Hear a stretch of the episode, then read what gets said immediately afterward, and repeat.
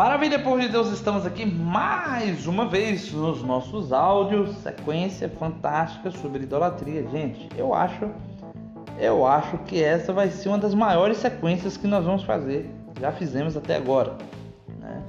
É, porque tem, pelos meus cálculos aqui, ainda tem muita coisa pra gente ver. Eu fico imaginando que cada áudio vai dar tempo de fazer três, quatro passagens bíblicas, mas não dá. E aí é, o tempo vai correndo. Mas sem muitas delongas, vamos rezar para ver se agora dá. É, mas eu acho que esse, esse áudio, de agora o áudio número 5, eu vou trabalhar apenas uma passagem bíblica, tá? Eu vou explicar a vocês o porquê. Porque esses áudios agora de hoje eu estou gravando à noite né? e realmente é, eu gravei uma, essa sequência de áudios, já tinha gravado outra sequência de áudios, então assim a voz acaba ficando é, cansada, mas vai ser muito profundo. Apesar de ser só um versículo, uma passagem bíblica, vai ser muito profundo, como a outra, né? Também foi apenas uma passagem bíblica e também foi muito profundo. Vamos rezar. Em nome do Pai, do Filho e do Espírito Santo. Amém. A vossa proteção recorremos, Santa Mãe de Deus, não desprezeis as nossas súplicas e nossas necessidades, mas livrai-nos sempre de todos os perigos, ó Virgem gloriosa e bendita. Glória ao Pai, ao Filho e ao Espírito Santo como era no princípio, agora e sempre. Amém. Em nome do Pai, do Filho e do Espírito Santo. Amém. Muito bem, nosso tema é sobre idolatria.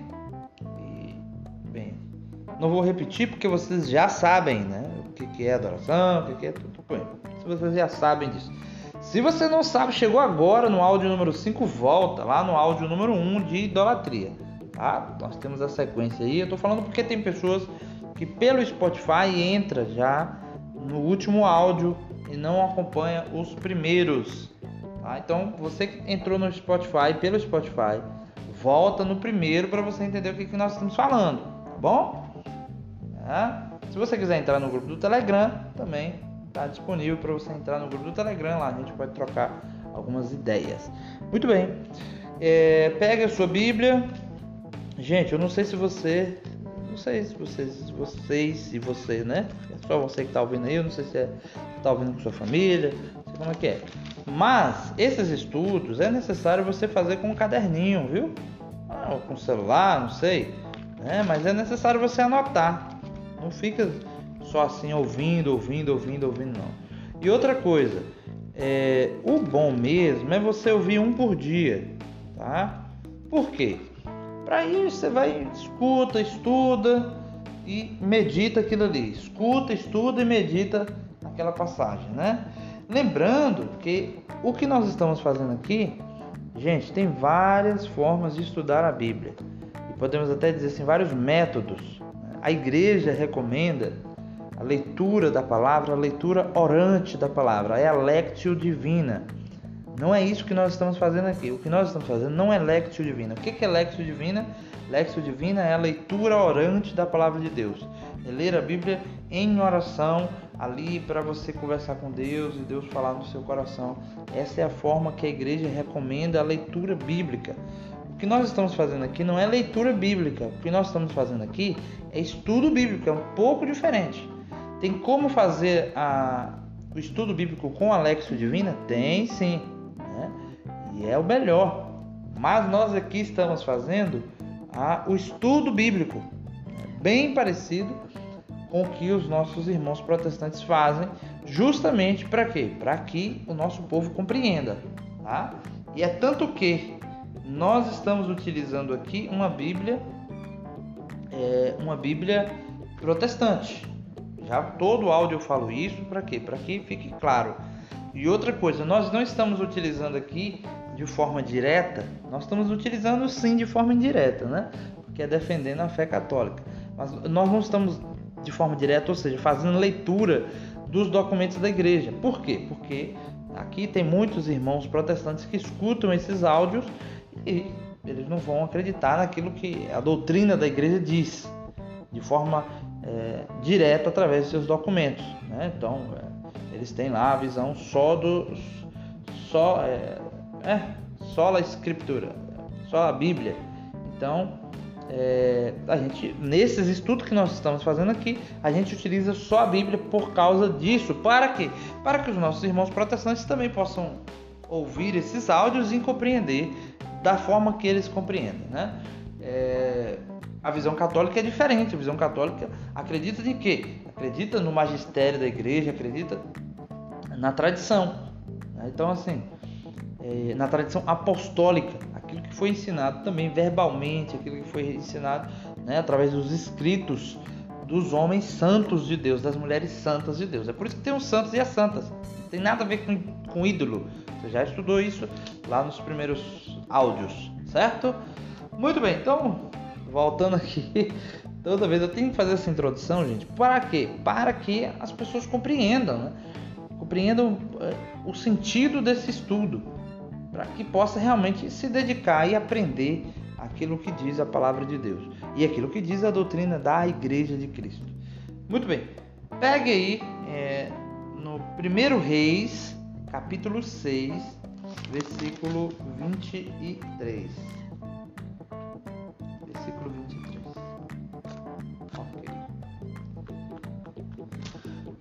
Vamos entender o contexto histórico mais uma vez, a gente precisa compreender isso. 1 Reis, capítulo 6, versículo 23. Antes de ler o versículo 23, mais uma vez eu recomendo a você que leia né, o capítulo, desde o capítulo 1 até essa parte aí, você vai entender todo o contexto histórico do que aconteceu ali.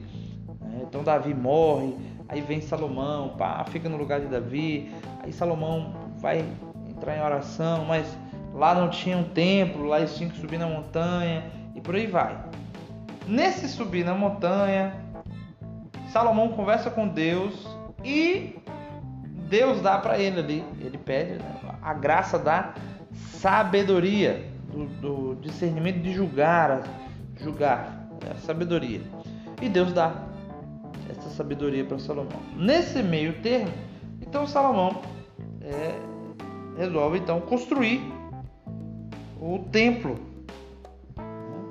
Lembrando que igreja não é templo, tá? Para ficar claro aqui. Então Salomão vai construir o templo. Esse templo, presta atenção. Olha só, aí no capítulo 6 praticamente vai falar tudo desse templo que vai ser a casa de Deus e tal, tal, tal, tal. E aí, é, olha o que acontece aqui no versículo 23. É, construiu muita coisa, você vai ver que construiu muita coisa ali, todas as medidas e como é que era. E no versículo 23 vai dizer assim: Além disso, fez no compartimento mais recôndito dois querubins de madeira de oleastro, cada um tendo a altura de 10 côvados Sabe o que significa isso? 5 metros.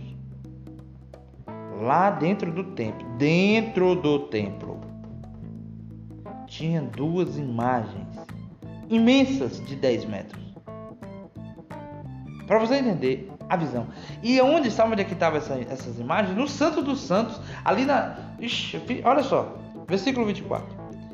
E uma asa do querubim tinha cinco côvados, e a outra do querubim tinha cinco côvados. Ou seja, juntando as duas asas dava 10 metros também. Eram 10 côvados da ponta da sua asa à ponta da sua outra asa. E o segundo querubim tinha 10 côvados. Os, dez, os dois querubins tinham a mesma medida e a mesma forma. A altura de um querubim era 10 côvados, assim era como o outro querubim. E presta atenção agora. Ele pôs então os querubins dentro da casa interna. Sabe o que é isso aqui? É onde ficava o Santo dos Santos. De modo que se estenderam as asas dos querubins, assim a asa de um tocava na parede e a asa do outro querubim tocava na outra parede. As suas asas iam para o centro da casa, tocando as asas. Além disso, recobriu os querubins de ouro. Misericórdia! Se fosse hoje, vixe, Nossa Senhora, tá repreendido em nome de Jesus e ratatá. Oh, presta atenção, imagina a cena dentro de um templo, daquelas imagens de 5 metros de altura, as asas de 5 metros de largura, os dois, imensa, aquela imagem zona imensa, recoberta de ouro Imagina um protestante entrando ali dentro. Meu Deus do céu. Imagina. Ia querer quebrar tudo. E não ia entrar ali no templo, na casa de Deus, no templo do Senhor, aonde Deus fala, aonde acontecem os sacrifícios. Oxe, nossa mãe. E a pessoa? Para você entender, meu irmão, minha irmã. Que Deus não proíbe as imagens. Está aqui, olha. O homem mais sábio do mundo. O homem mais sábio do mundo. O homem de Deus. Depois, lá, lá na frente, ele vai se corromper. Aqui um homem de Deus. Mas espera aí. Não, é, não foi só essas imagens, não. Presta atenção no versículo 29. E todas as paredes da casa ao redor, todas as paredes, ele esculpiu como esculturas, imagens entalhadas de querubins e de figuras de palmeiras. Ou seja, não era só as imagens dos anjos, não. Era tinha árvore, a imagem de árvore também, e com entalhes de flores por dentro e por fora e revestiu de ouro o soalho da casa, por dentro e por fora, e fez a entrada do compartimento mais recondido, batentes da, da porta de madeira de olastro, pilastras e por aí vai. Né? Vai falando, olha aqui, versículo 32, presta atenção. E os dois batentes da porta eram de madeira de olastro e esculpiu neles esculturas, é, imagens, né? esculturas de querubins e figuras de palmeiras de novo. E meu irmão, se você for ler isso aqui, vixe, ai, isso aqui é uma, é uma, é uma idolatria pura. Claro que não, gente. Certo? Por que, que não era idolatria? É uma imagem, mas não é idolatria. Por quê? Por quê? Você já ouviu isso nos primeiros áudios. Se você não ouviu, volta. Porque a idolatria é o culto aos ídolos, aos falsos deuses problema não está na imagem. E você vê aqui que esse homem, o homem mais sábio do mundo, fez imagens e imagens dentro do templo, aonde as pessoas iam buscar a Deus, adorar a Deus. Dentro do templo, não só lá as imagens uma imensa de 5 metros cada uma, mas nas paredes, nas portas, tudo tinha imagem, gente. Você está entendendo isso? Ou não? Se não entendeu, volta tudo. Lá no, no do 1, um, reveja tudo. Entende? Então a palavra de Deus era clara. Eu, eu, eu achei que, que. Olha, já foi 12 minutos. Gente, um beijo, um abraço. Até o próximo áudio. Nós vamos entrar mais profundamente ainda sobre isso. Tá? E nós vamos falar também nos, mais pro final da nova idolatria. Vixe, é, o pau vai quebrar. Deus abençoe, um forte abraço. Reze por mim, reze por minha família e para que a gente possa continuar evangelizando com toda a graça de Deus. Em nome do Pai, do Filho e do Espírito Santo. Amém.